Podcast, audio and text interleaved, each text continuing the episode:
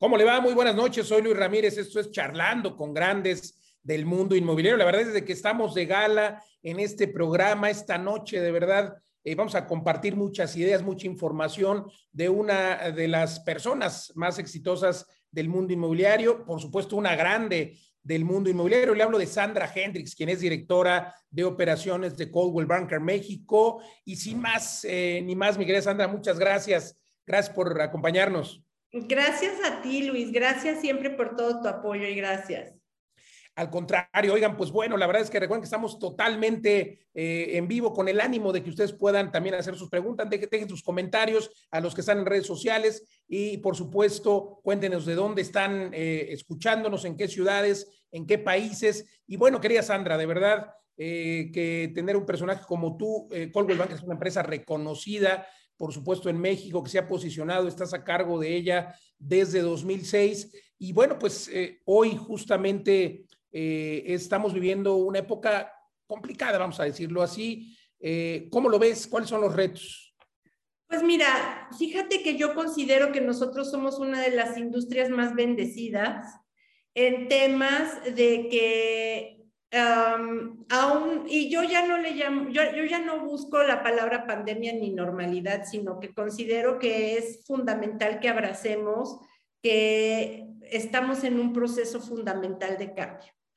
En la industria inmobiliaria a nivel mundial, que yo creo que es muy importante ver la pantalla ancha, la industria inmobiliaria es la que ha liderado este, el crecimiento económico y, pues bueno, la generación de, de, empleo y ha tenido un crecimiento impresionante, ¿no? Solamente podemos decir que en lo que va del 2021, de enero a la fecha, en Estados Unidos, el equity o la plusvalía de las propiedades está por encima del 19% y que tienen un desabasto importante de propiedades por lo que es un mercado de vendedores, porque no ha habido suficiente em, construcción de viviendas nuevas, de, de, viviendas unifamiliares, y entonces el desabasto ha generado un mercado de compradores muy importante. Pero lo mismo está pasando en varios países en Europa y en América Latina, ¿no? En el nuestro, por ejemplo, se, está observando algo, algo parecido en algunas ciudades como la Ciudad de México, pero, pero ahorita te voy a preguntar del país, pero muy interesante lo que comentas, querida Sandra, porque evidentemente esto lo hemos venido diciendo, te he escuchado a ti en diferentes foros, yo lo he dicho en mi programa y en todos lados, desde 2020 es momento de comprar. Era momento de comprar. Ahora ya está empezando, eh, afortunadamente, a subir la plusvalía en Estados Unidos. Ya hablábamos de este porcentaje, que hay un desabasto tremendo eh, en aquel país, pero en México igual ya está empezando a tener una plusvalía eh, muy buena. los inmuebles, los que compraron, pues ya están ganando, pero todavía digamos que es momento de hacer por ahí algún esfuerzo y localizar, comprar y demás. Cuéntanos cómo está en México. Mira, yo soy una fiel creyente de que el mercado inmobiliario es exactamente igual que un mercado financiero o que una inversión este, económica importante, ¿no? Entendiendo que los, las tres o los tres instrumentos de inversión patrimonial más importantes que existen es el mercado de valores, la industria inmobiliaria y los seguros. Y em, en nuestro país tendemos a globalizar el tema inmobiliario, cuando yo creo que lo más importante es romperlo en cinturones. Eso nos permite entender cómo está funcionando. Cuando nosotros vamos a comprar una o queremos analizar la bolsa, es indispensable hacer un análisis técnico y un análisis fundamental. Ahora, partamos de la base que una desventaja enorme que tenemos en México es que no tenemos un, un MLS o un sistema que nos permita en realidad registrar y medir cómo se comportan los inmuebles. Sin embargo, mm, y esto yo lo he hablado con todos mis afiliados, es que nosotros por necesidad es fundamental que aprendamos a entender el mercado y hacer nuestro propio análisis técnico y nuestro propio análisis fundamental. Esto es, el mercado es muy amplio y los niveles socioeconómicos, demográficos y geográficos son muy amplios. Entonces el mercado no se comporta igual en todas las demografías ni en todas las geografías. ni en todos los niveles de precio. Y ahora le aumentamos un factor adicional que es el generacional, ¿cierto? Entonces, es imposible decir que en México estamos en un mercado de compradores o de vendedores. Lo necesitamos romper. Una, una forma fácil y rápida de romperlo es por niveles de precio y por zonas geográficas, ¿no? Niveles de precio es importantísimo. ¿Por qué? Porque el, uno se comporta igual una propiedad de 4 millones que una propiedad de 40 millones. Entonces, yo entiendo que el mercado o el cinturón de un millón a cinco millones es definitivamente un mercado de, de vendedores. Todo lo que queramos vender en ese rango de precios se va a vender. Totalmente, faltan incluso, decíamos. Faltan incluso y sobre todo vivienda nueva. Hoy la gente que está comprando ese, ese cinturón es mucha gente joven, mucha gente joven que además tenemos que considerar que esto no ha sido una situación catastrófica general. Mucha gente ha tenido oportunidad de ahorrar y entonces están teniendo acceso a créditos inmobiliarios y los créditos inmobiliarios están dando muchos beneficios. Entonces, una persona entre 25 y 35 años que va a ser comprador de vivienda de primera vez va a favorecer una vivienda nueva entre 1 y 5 o 6 millones de pesos y ahí nos falta inventario.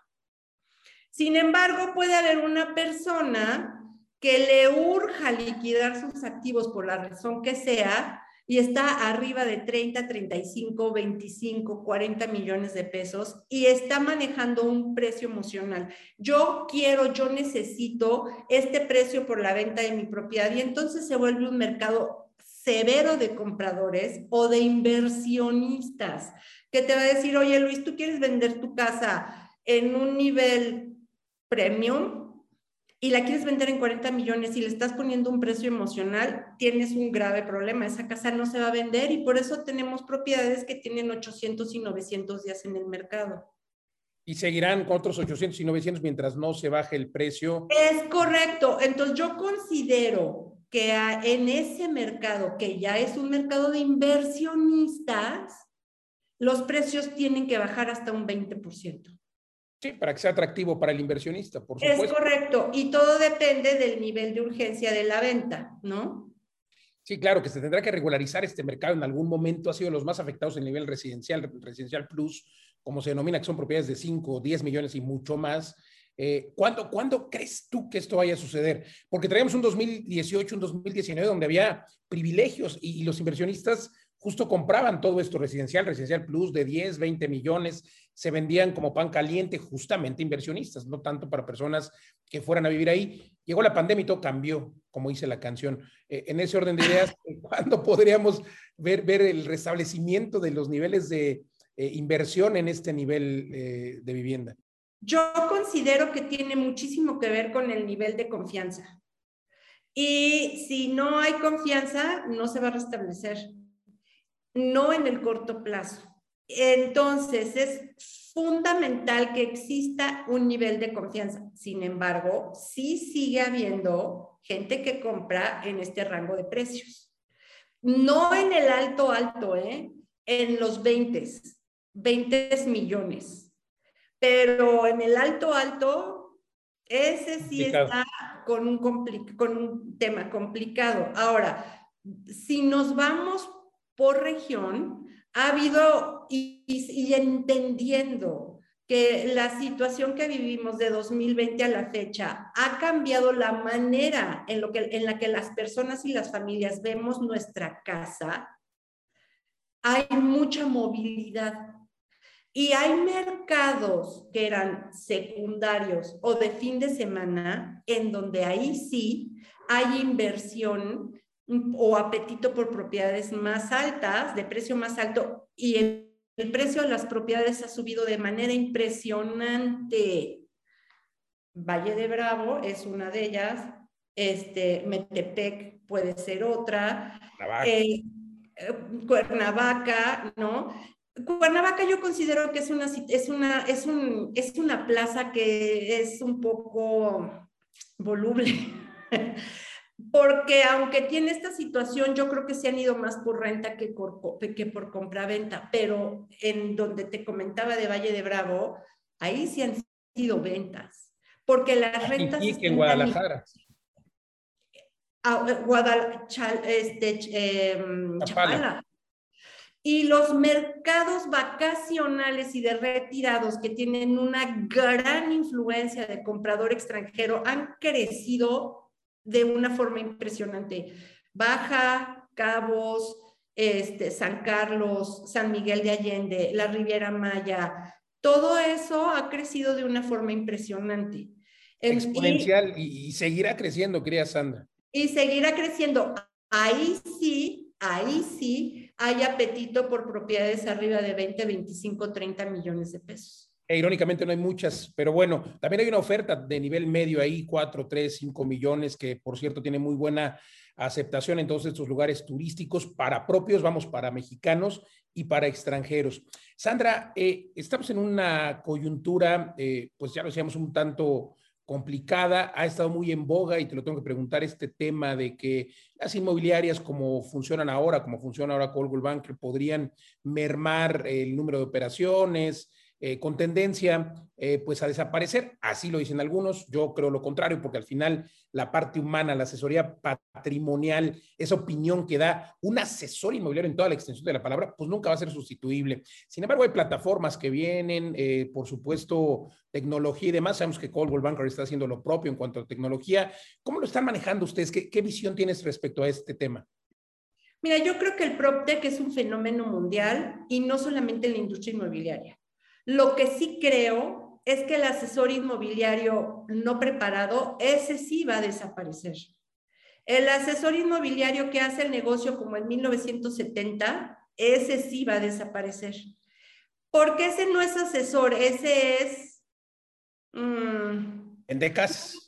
Vende casas, es una persona que hoy se le ocurrió vender una casa y que sigue con el, la, el, que yo creo que eso es una desgracia en nuestra industria. Las personas que entran porque quieren flexibilidad de tiempo, que se adapta a sus horarios, que no tienen idea de nada, que quieren guardia. La guardia es el suicidio de la industria inmobiliaria. En mi coaching, yo les pido que por favor eliminen la guardia. Este, Interesante, ¿por qué? Porque lo, único que hace la guardia es asesores flojos que solamente llegan a estirar la mano, que no registran, que no miden y donde se pierde a más del 90% de los clientes porque los asesores no califican. O sea que tienes que vender como asesor inmobiliario tu propio inventario. Tú tienes que generar tu propia prospección activa y la guardia es un premio. Entonces, eso es una de las primeras cosas. ¿Por qué? Porque cuando los mercados cambian eh, y, existen situaciones límites como la que estamos pasando, el comprador y el vendedor se vuelve experto.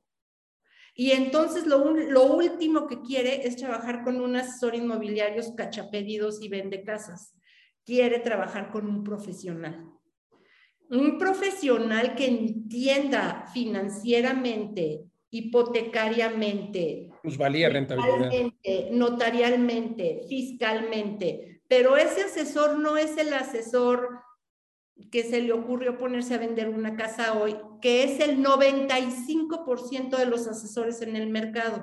Ahora, no es que tienda a desaparecer el asesor, yo creo que el asesor nunca va a desaparecer, sin embargo, sí creo que se va a descremar la industria y deseo que así sea y que empiecen a salir los asesores que solamente afectan dramáticamente la, el, el, sano desarrollo de un real asesor inmobiliario. Ahora, un asesor inmobiliario que se, que se honre de serlo, necesariamente tiene que hacer prospección activa y necesariamente debe abrazar la tecnología y las redes sociales y el video. Sin duda. Un asesor que hoy no abrace un CRM, un modelo de registrar y medir, una forma de trabajo de administración del tiempo, organización, mindset, este, de tasas de conversión, de seguimiento específico de experiencia del cliente, no tiene ni para dónde irse. Totalmente de acuerdo contigo, querida Sandra. Y cambiando un poquito el tema, y digo, eh, aquí los asesores inmobiliarios tienen que entender esto, deben dejar de mostrar casas. Yo siempre digo eh, que un vende casas, pues dice, la casa tiene tres eh, baños, cuatro recámaras, eso ya lo sabe la persona en la ficha técnica, caray. Creo y coincido totalmente contigo en que la forma debe ser dar una asesoría patrimonial real en toda la extensión de la palabra. Cambiando el tema.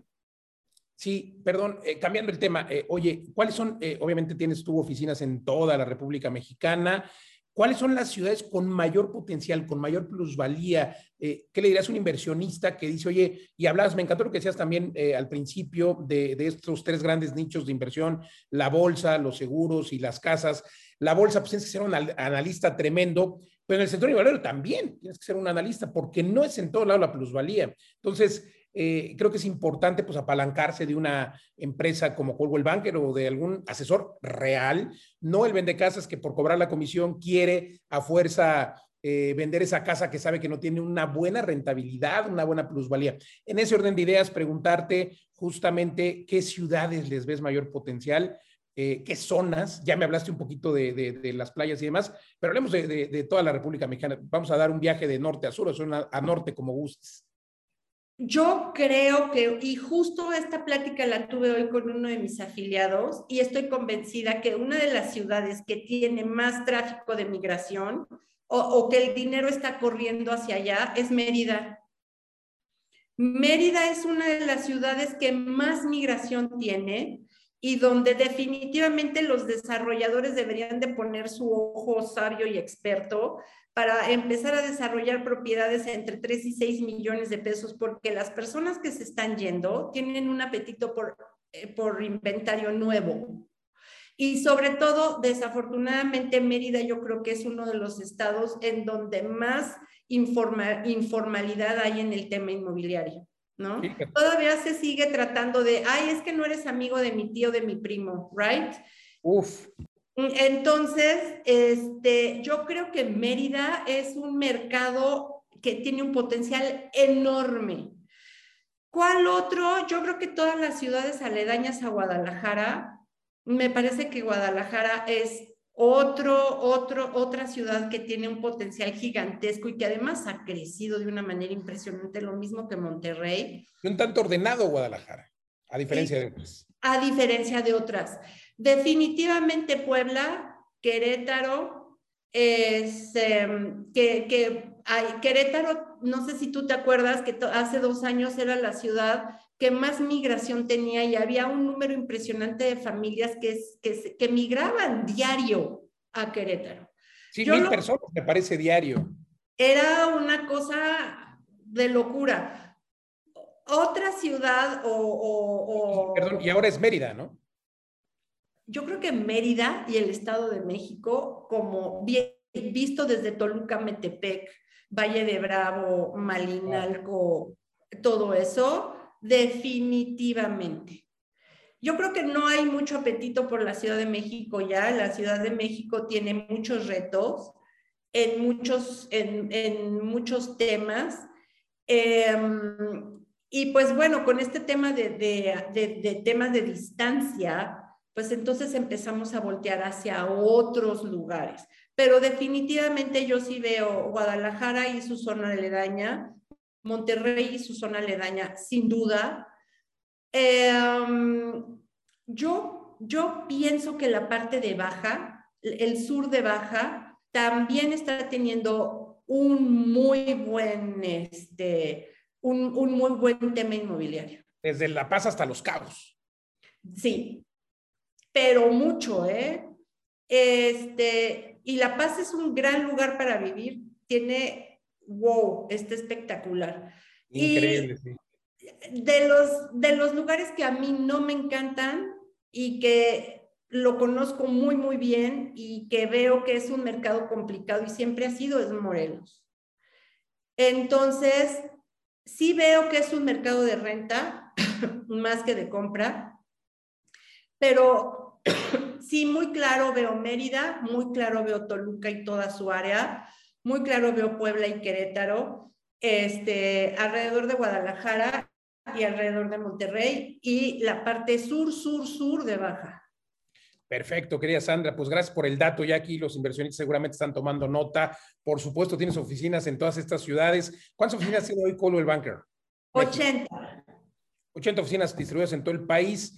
Eh, ¿Cuál es la preferencia del consumidor? Cuéntanos un poco respecto a qué prefieren. Ya hablamos un poco de que, bueno, hay personas que están, depende del nivel, yendo hacia afuera, etcétera, pero departamento o casa, porque obviamente eh, durante años nos fuimos acostumbrando y acotando a vivir en espacios más pequeños, pero dentro de las ciudades. ¿Con la pandemia cambió esto? Uy, sí, absolutamente. Yo creo que en la ciudad y como, y, y como se está conformando la ciudad, departamento.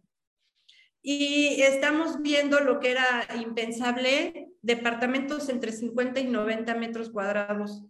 Este, y con dos o tres recámaras. De dos recámaras y, y, con un estacionamiento y sin área de servicio. O sea, y vivienda nueva sin duda en la Ciudad de México. Eh, ¿Qué veo, en, o sea, como situación más familiar en el nivel socioeconómico veía Estado de México entendido como Whisky Lucan, definitivamente. Em, áreas trendy en la Ciudad de México, pues las que ya súper conocemos, pero que son carísimas. Pero, eh, pero lo que se va a empezar a desarrollar es todo lo que está alrededor del centro. El centro histórico, claro. El centro histórico. Que, que, es como que las zonas que les hacíamos el feito, bueno, eso se va a empezar a desarrollar. Hasta la Argentina va a subir tremendamente, pero... Hasta Argentina va a subir tremendamente. Otra colonia que yo le he visto este, que tiene un gran potencial es Popotla y todo lo que está alrededor de Azcapotzalco. Eso, mucho. Tremendamente. Querida Sandra, vayámonos un poco al sector comercial y de oficinas. Eh, Coldwell Banker se especializa, por supuesto, mucho en esto y eh, oficinas, por ejemplo, ha sido de lo más afectado por la pandemia. Ya hablamos de reconversión y la parte comercial parecía recuperarse, ¿así lo ves? Yo la parte comercial, yo considero que pasó un momento súper álgido hacia mayo. No, no tenías más que ir por Mazarik para ver que parecía Beirut. cerrado, de veras terrible. Cerrado y tapiado, y eso era una gran depresión. Yo creo que fue muy duro ver cerrar negocios que eran negocios de toda la vida y parecían que eran antibalas, pero que no. Existe, yo creo, demanda importante, digo, oferta importante en tema comercial y sobre todo en el nivel socioeconómico más alto, tuve a los centros comerciales y sobre todo los centros comerciales nuevos y vas a ver muchísimo espacio. Yo considero que sí se va a ir em, sanando esta situación y la oferta y la demanda van a empezar a encontrar un equilibrio, pero no en el corto plazo. Em, y como siempre, va a haber quien empiece a, eh, a ocupar estos espacios con otro tipo de negocios muy probablemente, ¿no? Sí, la reconversión de la que hablábamos, ¿no? Que ya eh, algunos gobiernos, como la propia Ciudad de México, pues ha otorgado permisos para ahora eh, hacer eh, departamentos o, o, hacer vivienda residencial, pues, y de buen nivel, por cierto, en estos edificios tan interesantes. la reconversión es algo que se ha dado en las ciudades. Bueno, la reconversión no solamente está pasando en México, está pasando en, a nivel mundial que todos esos espacios que se quedaron vacíos de oficinas, que son millones de metros cuadrados, sí están buscando un alivio en el tema de reconversión, porque hay muchos corporativos que aún no regresan y no tienen fecha para regresar. Totalmente, estamos prácticamente, Sandra, a la mitad del año, y bueno, ya dejamos atrás la mitad, estamos en agosto. Eh, ¿Qué oportunidades ves para esta segunda mitad del año? ¿Cuál será la perspectiva para el cierre inmobiliario? Yo veo que el que verdaderamente haga el trabajo como lo tiene que hacer, el 5% de los asesores van a tener un el 5% le va a ir muy bien. Él va a tener un cierre de año espléndido, espléndido. Lo estoy viendo con las oficinas que yo personalmente coacheo. que es una cosa que celebramos en todas las llamadas. Este, unos números excepcionales que yo no he visto en todas sus trayectorias. Así te lo pongo.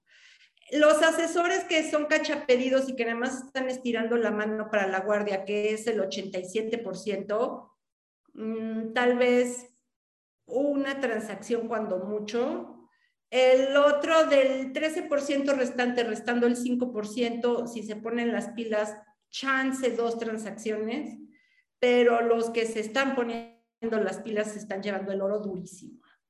Sin duda, y más que estamos en un mercado que tiene apetito, ya lo decías al principio, ya lo hemos observado, eso es una realidad. No todos están comprando, más bien, no todos están vendiendo, están vendiendo los que están poniendo las pilas, los que están trabajando, los que están atendiendo a los prospectos. Es increíble que muchas veces eh, ni siquiera atienden a los, a los compradores que son potenciales siempre. Eh, querida Sandra, eh, eres una mujer emprendedora, eh, una mujer que precisamente ha dirigido, coachado a cientos o miles de agentes inmobiliarios, a nuevas empresas que surgen, nuevas oficinas.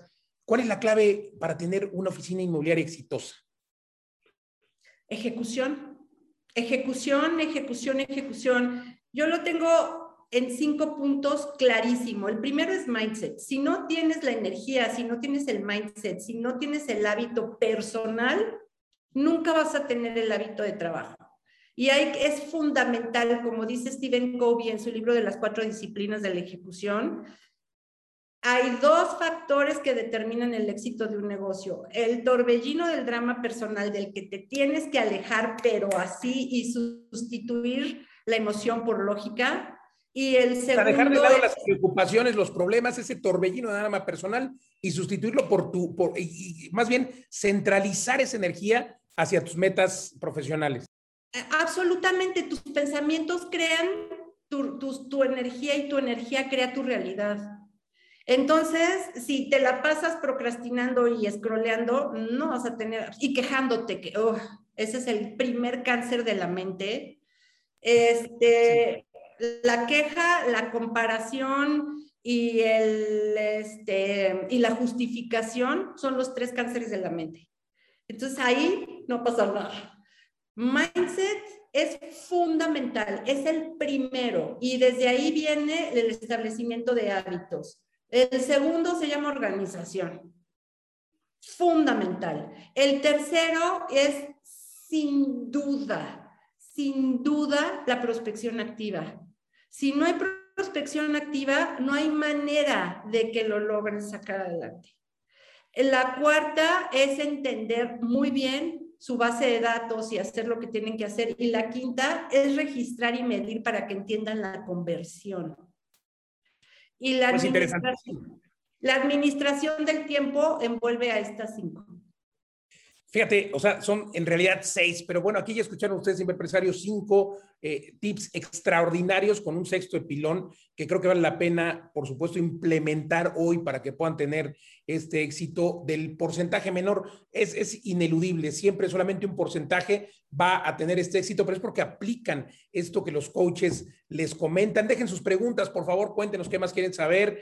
Por cierto, ¿cómo te podemos seguir, Sandra? De una vez, cuéntanos tus redes sociales y tu página, por favor es www.coldwellbanker.com.mx. Ah, en las redes sociales es Coldwell Banker México. Este, a mí en lo personal, en Instagram, Sandra-Hendrix- em, y pues eh, ahí posteamos mucho en Coldwell Banker México, hay cualquier cantidad de información valiosísima. Y pues bueno, yo este, me dedico full time a coach y básicamente coach de desempeño, no nada más para Coldwell Banker, sino a nivel mundial para otras empresas.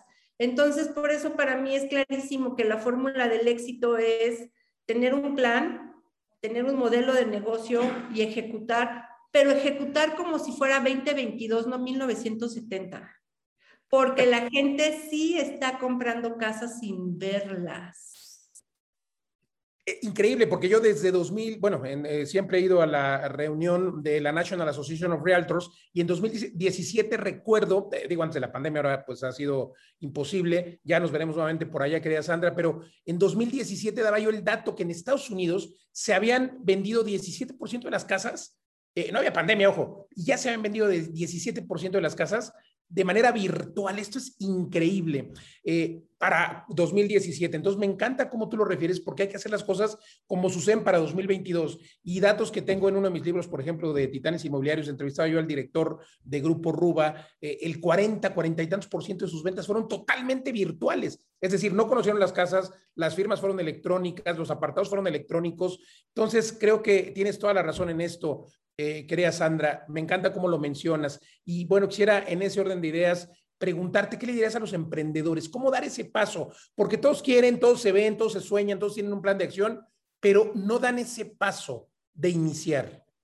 ¿Cómo lograrlo? Esto es una, es una situación que yo hablo diario con todos mis afiliados. No puedes ser emprendedor si no tienes autoliderazgo. El liderazgo es una característica fundamental de cualquier emprendedor. Y el error más grande que cometen las personas que quieren emprender en la industria inmobiliaria es que piensan que es muy fácil y pueden ser líderes de escritorio. Eso no existe necesitan entrarle a la trinchera con sus equipos y ser productivos ellos también, con un modelo de negocios, con sistemas, con tecnología, con operaciones, con procesos, con checklists, utilizando CRMs para poder gestionar los funnels y para poder tener una experiencia una experiencia de servicio verdaderamente fundamental. Hoy, hoy, emprender no es ay, voy a comprar a una franquicia o voy a abrir mi oficina inmobiliaria al fin que es re fácil y voy a contratar a cualquiera que tenga pulso y, y, lo voy a hacer desde mi oficina. No existe tal cosa.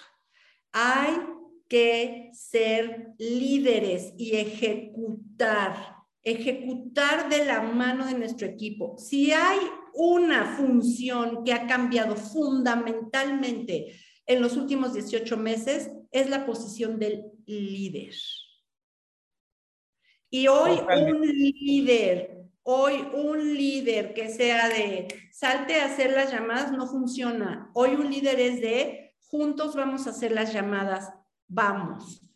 hay un libro fantástico que me que recomiendas de Simon Sinek que, que se llama The Infinite Game o el juego infinito, que yo recomiendo que cada persona lo lea, porque justamente habla del autoliderazgo y del liderazgo vulnerable y del liderazgo compasivo y del liderazgo de inclusivo.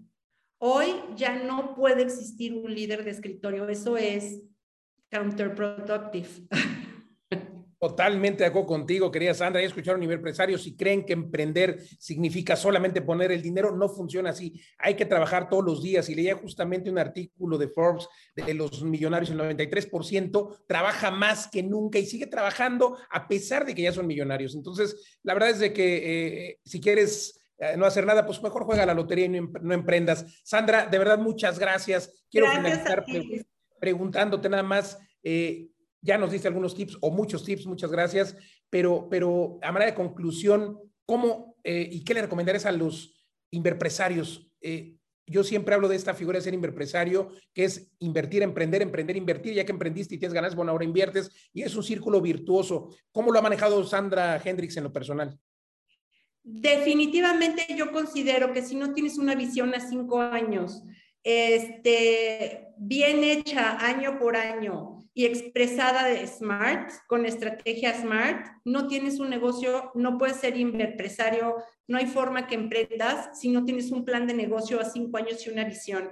Simon Sinek dice, no se trata de ser el CEO de tu negocio, se trata de ser el Chief Visionary Officer de tu negocio. ¿Cuál es tu visión? ¿A dónde vas a cinco años? ¿Cómo le expresas? ¿Cuáles son tus metas? ¿Cómo vas a llegar de aquí a allá?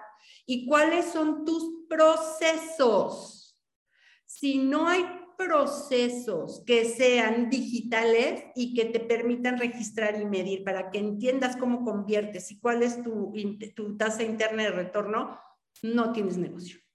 Hoy no puedes ejecutar desde las rodillas, no hay forma. Y sin duda, sin duda, necesitas el acompañamiento de un coach, de un mentor, de una marca, porque hacerlo solo, desde cómo se me ocurrió, porque hoy me levanté y tuve la visión, no ojalá, ¿eh? Les recomiendo el libro de las cuatro disciplinas de la ejecución de Stephen Covey. Ahí está al pelo. Pues querida Sandra, de verdad muchísimas gracias. Sandra Hendrix, directora de operaciones de Coldwell Banker México. Gracias por conversar con nosotros aquí en Gigantes Inmobiliarios. No, hombre, gracias a ti, Luis. Un abrazo. Gracias, Inverpresarios. Pues de verdad, qué plática, qué charla con Sandra, una grande del sector inmobiliario. Ya escucharon, hay que trabajar, hay que convertirnos todos en Chief Visionary Officers de nuestras empresas, de nuestro emprendimiento y siempre, siempre invertir en bienes raíces, pero no en cualquier lugar. Hay que preguntarle a los expertos. Ahí está Sandra, ahí está Colwell Banker, aquí también con mucho gusto en Mundo Inmobiliario. Y recuerda que, que también hay que tener tierra siempre, hasta en las uñas, pero no en cualquier lugar. Hay que saber dónde. Pregúntenos, por favor. Recuerden, aquí tenemos una cita todos los domingos, 8.30 de la y el programa de radio a nivel nacional en 23 ciudades y eh, de México y Estados Unidos, jueves 10 de la noche, sábados 4 de la tarde. Soy Luis Ramírez. Muchas gracias compartan, por favor. Hasta la próxima.